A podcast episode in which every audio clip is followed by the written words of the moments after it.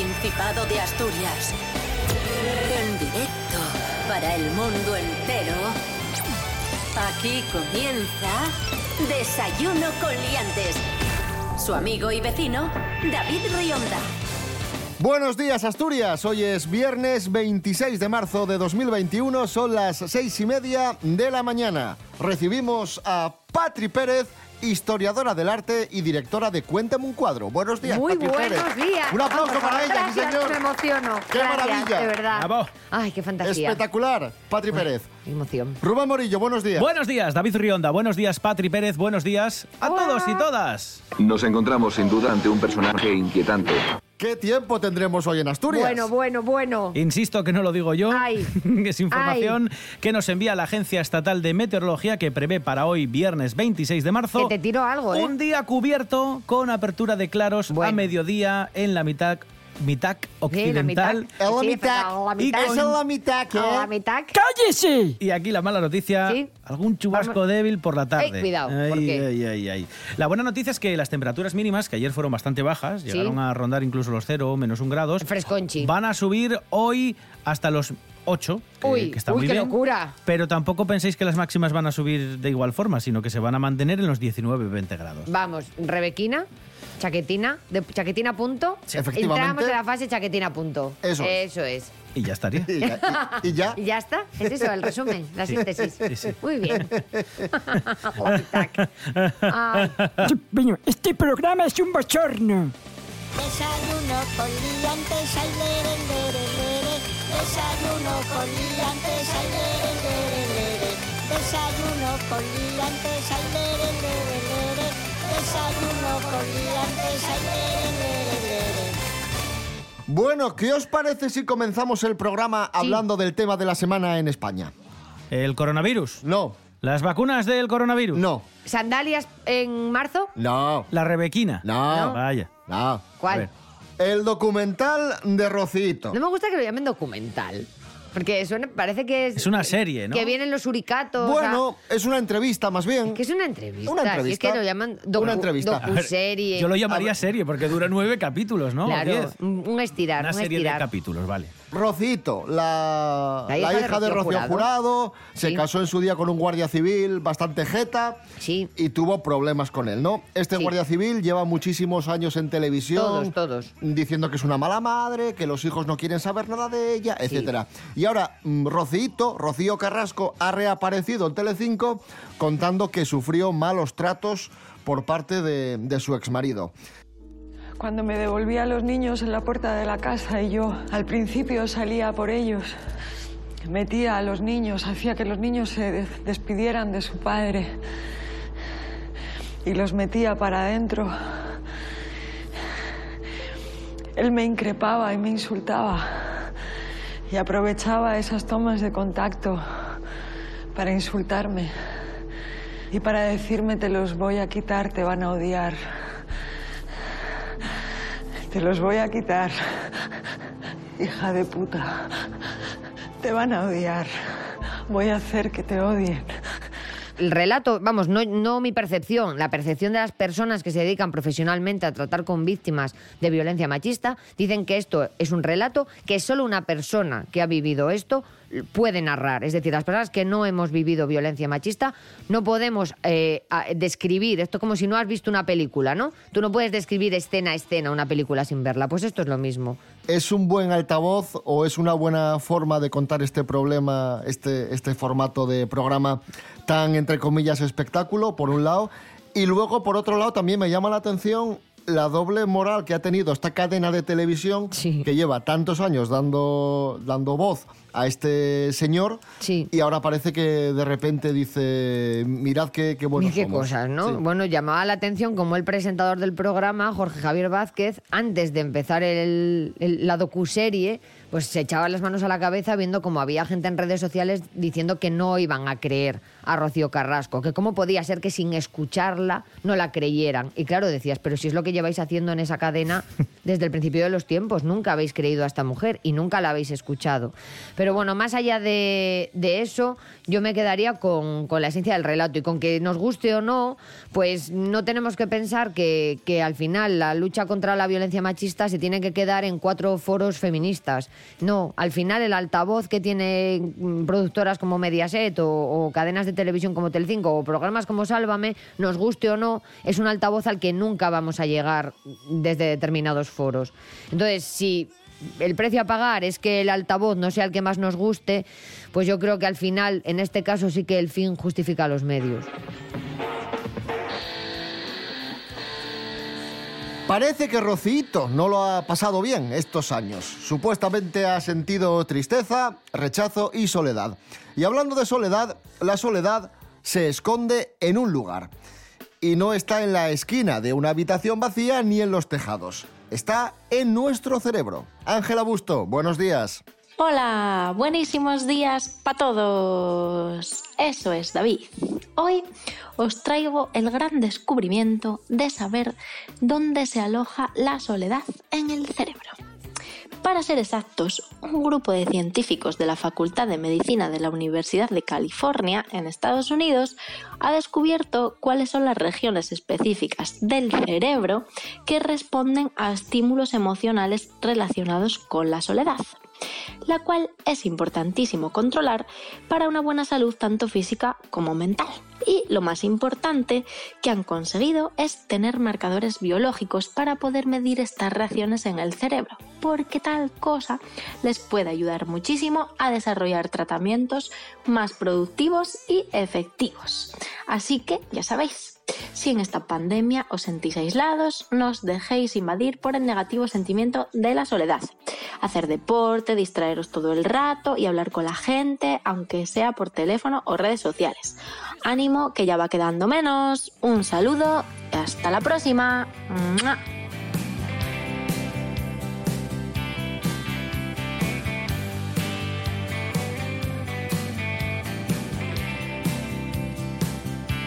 No tenía cortinas, la casa de alquiler que daba a la tienda donde trabajaba. Ella estaba a punto de hacer 16 cuando las pillaba desde mi ventana. Yo solo era un niño, ella una mujer. ¿Cómo iba a pedirle que fuera mi amiga? ¿Cómo iba a invitarla a salir a bailar? Vente con nosotras al bar de la esquina, chico distraído de la capital. Esa misma tarde la pude besar. Eran los años 80, era Son casi las nueve y media, mi padre me va a matar. Iba a casarme con ella, nunca iba a hacerla llorar. Eran los años 80, en un pueblo con mar. Ahí sonaba Fran Juesas, años 80. Esto es Desayuno Coliantes en RPA, la radio del Principado de Asturias. Hoy es viernes 26 de marzo de 2021.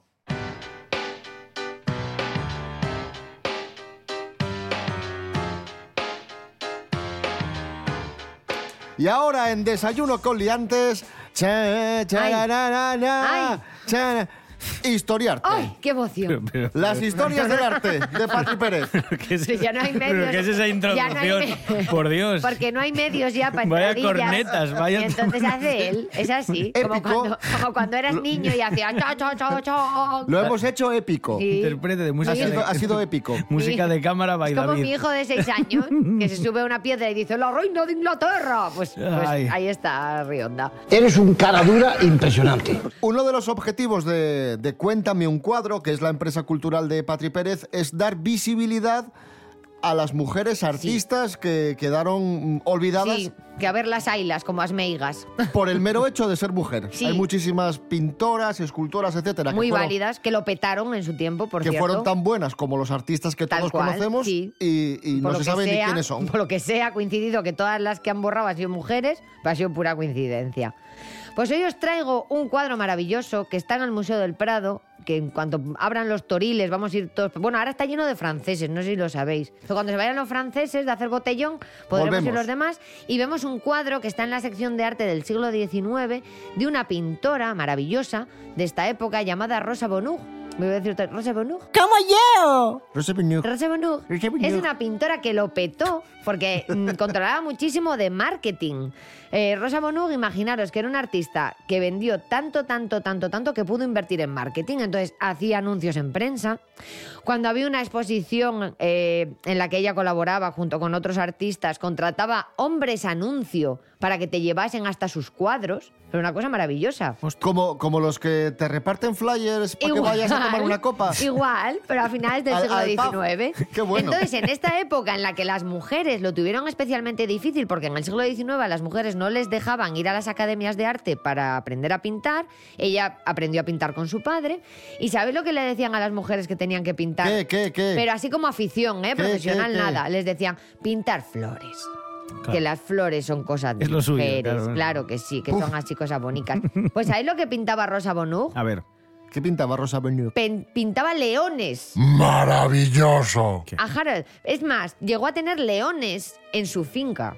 Fíjate qué cosa. Pero como de verdad. Ángel Cristo. Como Ángel Cristo, De- sí. Igual. Y tenemos una cabeza de león pintada por Rosa Bonheur, maravillosa, en el Museo del Prado, que se titula El Cid. ¿Qué diréis? Preguntadme, ¿por qué se llama el Cid una cabeza de león? ¿Por qué se llama el Cid una cabeza de león? Porque Rosa Bonheur, que os acaba de decir que no me escuchéis, que era muy buena en marketing, decidió regalarle esa cabeza de león, que era una temática habitual en ella, a la emperatriz francesa, que era española. Anda. Entonces le regaló la cabeza de león y dijo, en vez de decirle que es una cabeza de león, le voy a decir que es el Cid. Que como es español como ella. Entonces le digo, esto es una metáfora en realidad del Cid, que era un señor muy valiente y muy noble, como un león.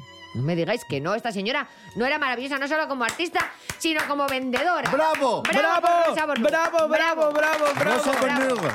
Muy bien. Fantástico. Historiarte.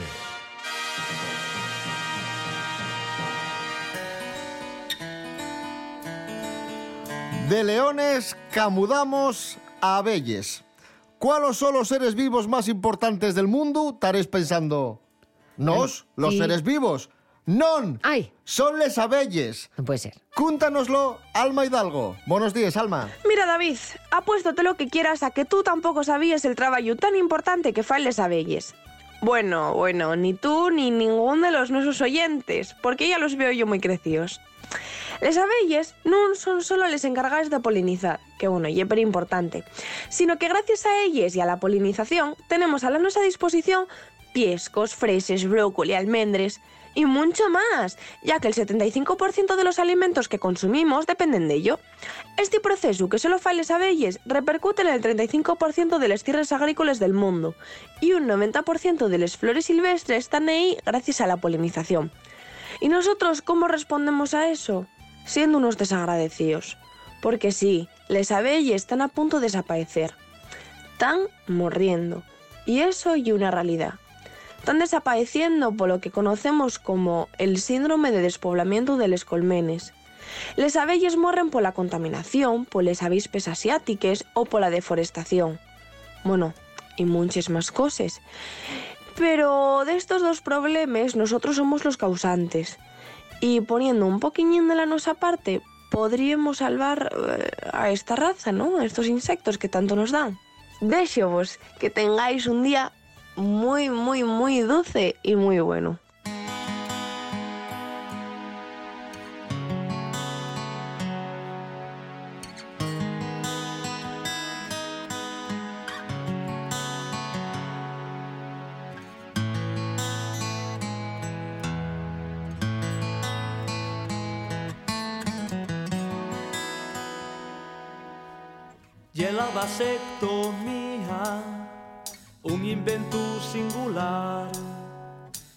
Operación sencilla que non dura casi nada. En apenas 10 minutos En apenas 10 minutos abrir y cerrar Si fuera para la vida Y era cosa de pensar Pero si cambies de idea No te debes preocupar Siempre vas a estar a tiempo. Siempre vas a estar a tiempo de volverte atrás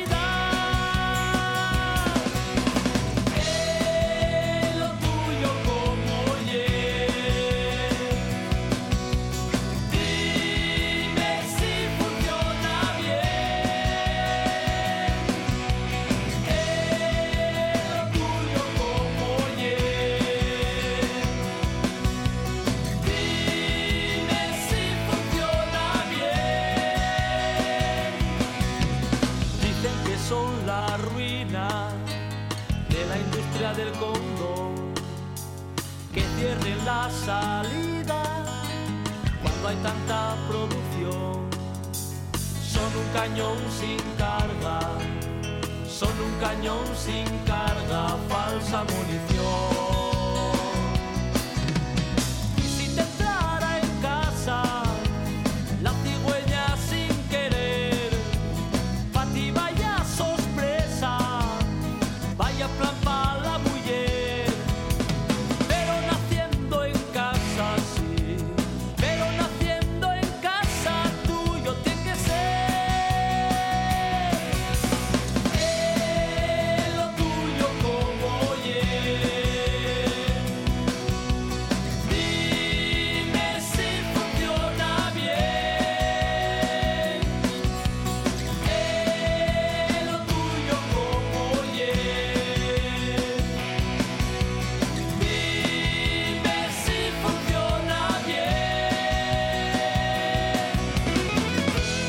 7 menos cuarto de la mañana, Los Berrones, lo tuyo como ye. Esto es Desayuno con Liantes en RPA. Hoy es viernes 26 de marzo de 2021.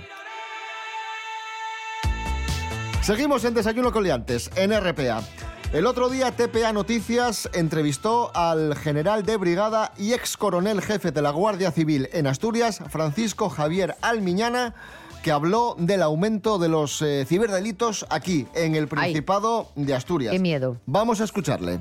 ha habido un incremento de casi un, un un 100%. O sea, de- del año pasado, en el año 2019-2020, tuvimos unos 600 delitos y este año hemos estado con 1.200.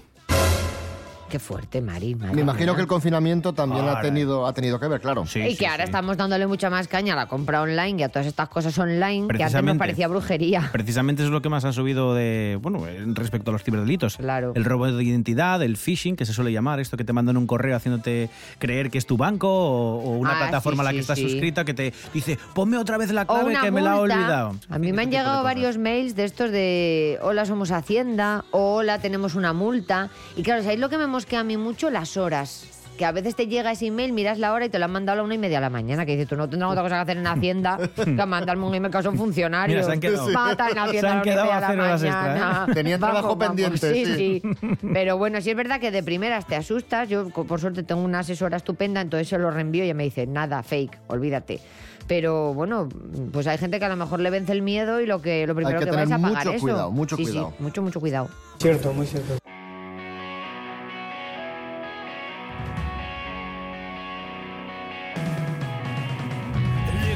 Y mucho cuidado también con las eh, redes sociales y el odio que, que está No. a la orden del día en redes sociales. No, no me lo creo. Nuestros compañeros de Sentir Asturias, programa que podéis escuchar aquí en RPA martes y miércoles a partir de las once y media de la noche, tienen una colaboradora muy interesante que se llama Bárbara Biaioli.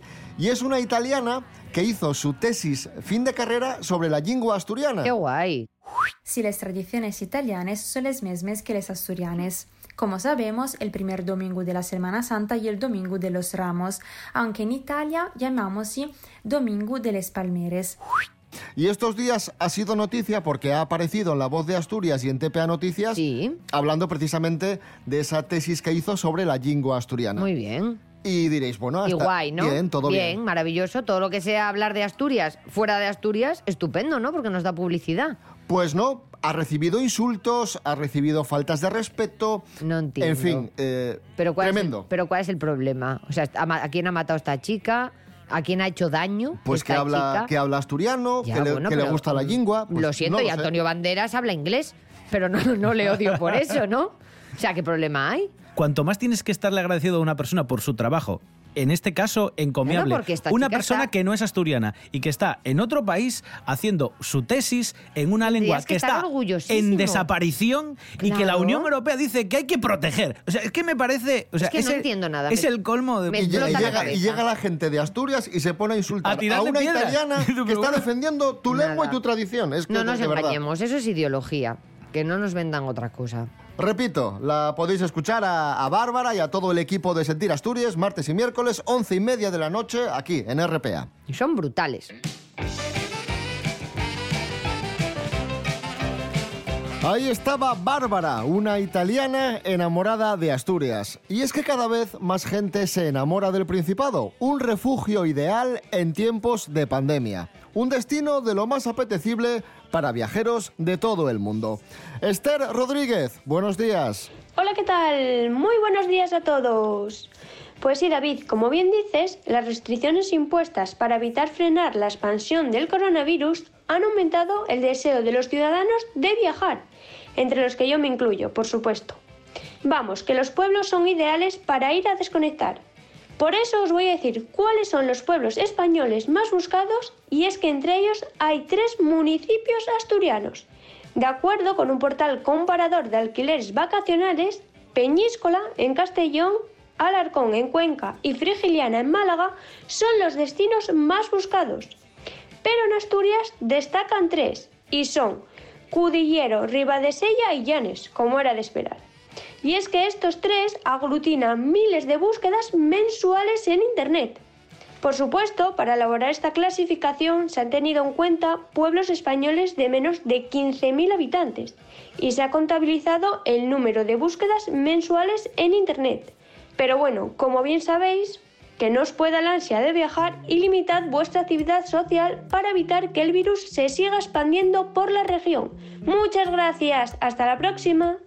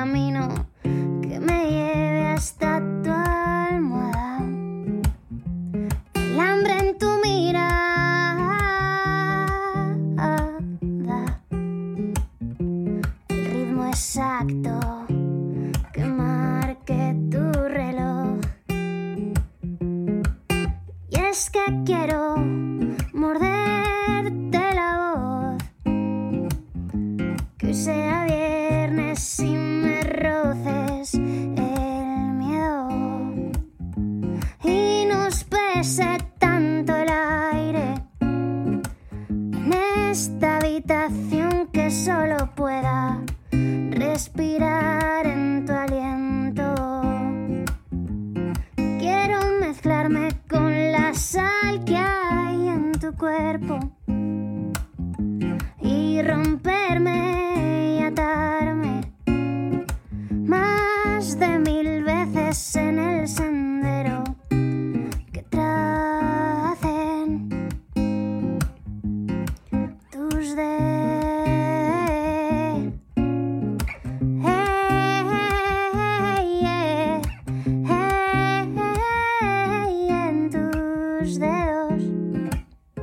Ahí sonaba nuestra amiga la asturiana Noelia Beira y la canción Viernes. Esto es Desayuno Coliantes en RPA, la radio autonómica, y hoy es viernes 26 de marzo de 2021. Y ahora vamos con propuestas culturales para disfrutar hoy, mañana y pasado. Ay, qué bien. Nos las acerca el gestor cultural y promotor Cierto. mm, Serapio Cano Valle. Efectivamente. Hola, buenos eh, días. Buenos de días. ¿Qué tal? ¿Cómo estás? Tengo unas cuantas propuestas para hoy. Yo también tengo, ¿eh? Vamos. Le voy a pisar la sección. Joder. es que ni he empezado, Es que ¿eh? esta tarde yo doy una videoconferencia eh, de un ciclo de conferencias que estamos haciendo con el Ayuntamiento de Oviedo. ¿Y qué? Pues que tengo Vamos- que venderme vamos a- yo también vamos a el pescado, escucharlo. Serapio. Joder. Vamos a Porque escucharlo, seguro Serapio. que esto Serapio en su agenda no lo había metido. Adelante, pues adelante. hoy, a las 6 de la tarde, una conferencia que se titula Mucho más que olvidadas, sobre las mujeres artistas del siglo XIX. Entonces, si a la gente le apetece, que entren en la página web de Cuéntame un cuadro, en la sección Agenda, y ahí tienen el enlace para conectarse. Totalmente gratuito, 6 de la tarde, mm, mucho más que olvidadas. ¿Ya? Sí. ¿O quiere saludar también aprovechando? Bueno, a ver si... No, quiero escucharle, don Serapio. Ilumínenos. Bueno, mire, hoy vamos eh, a hablar de una, mm, una obra de teatro que se llama La vida secreta de Petra Leduc. Sí. A las siete y media en el Teatro Jovellanos. Y esto quizás a usted le guste sobremanera. Sí. Porque Petra Leduc es un personaje inventado, pero está basado eh, e inspirado en la vida de Camille Claudel. Ay, Entonces, a usted esto ya le ha enamorado, para Sí. que no lo sepa, es una escultora que, bueno, ahí hay una cuestión de amor, estuvo encerrada en un, maricom, en un maricomio con Sí. R. Sí. No manicomio, manicomio. manicomio, ¿eh? sí, efectivamente. Y esta obra trata de eso, precisamente. Te van a plantear una historia basado en ese personaje, incluso el público va a ser partícipe. Ah, pero yo quiero ir a ver esa obra. ¿Por qué se no me ha puedes. hecho, ¿Por qué no se me ha hecho saber esto? Porque coincide, ¿qué, qué coincide con la conferencia? Es a las siete y media, hoy por la tarde. Ostras, tengo que correr mucho. Sí. Llegaré. Entonces, el público que vaya a la obra es convocado como un comité médico para analizar los problemas fuerte, mentales. Entonces, fuerte. justo cuando te plantean el estado mental de esta paciente, empieza la obra de teatro y ahí participa todo el mundo. Es una maravilla. y por cerrar el domingo 28 Sí. a las 12 de la mañana en el Sí. Centro Cultural Oscar Niemeyer de Avilés. Niemeyer, no Niemeyer. No, no, no. es no. Niemeyer. ¿no? Bueno, el domingo por la mañana hay No. una visita de Cuéntame un cuadro en el centro Niemeyer. Pero esta, ¿Ah, sí? pero esta es una payasa, que, se- dígale que se calle ya, que No, parece un pobre una reportaje de su a empresa, la joder. a la exposición de fotografía. ¿Cuándo? ¿Cuándo de es Miguel eso? Millo, el domingo a las 11. A la mierda, El hombre, todo el día con esto. Cuéntame un cuadro, cuéntame tu historia en otro sitio. Joder. Bueno, que hay el domingo del Niemeyer. Ah, pues ahora se lo dice usted, se lo busca usted. No, Imbécil. Díganoslo, por favor. Pero ¿por qué- Díganos. es ella? Porque Porque- usted es el presentador, Díganos. usted tiene que dirigir No. este cotarro. Por favor, ¿qué hay en Me lleva pisando todo el rato para decir cosas de Que empresa. están, que están de aniversario enseguida. ¿Qué, qué hay en el centro? Por favor. Bueno, pues en el centro Nie- Niemeyer, no Sí. Niemeyer, No. Niemeyer de Sí. Avilés, a las 12 de la mañana el domingo, suena La Cúpula, es un programa que abarca diferentes conciertos y va a estar actuando Yago Maugo. Y dirán, ¿quién es Yago Maugo? ¿Quién es? Es un clavecista y fortepianista. Toma ya, Que toca el fortepiano y el clavicémbalo. Qué guay. Pues hala, ahí lo tienen. Y ahora hablen de sus cosas, te cuéntame un cuadro. Se ha enfadado. Joder. Serapio Cano, gracias. Bueno, menudo lío al final, ¿eh? Adiós. Rubén Morillo, gracias. De nada. Buen fin de semana. Hasta el Igualmente, domingo. hasta el domingo. Patri Pérez, gracias. Qué buenos rato pasamos, de verdad. Una cosa loca.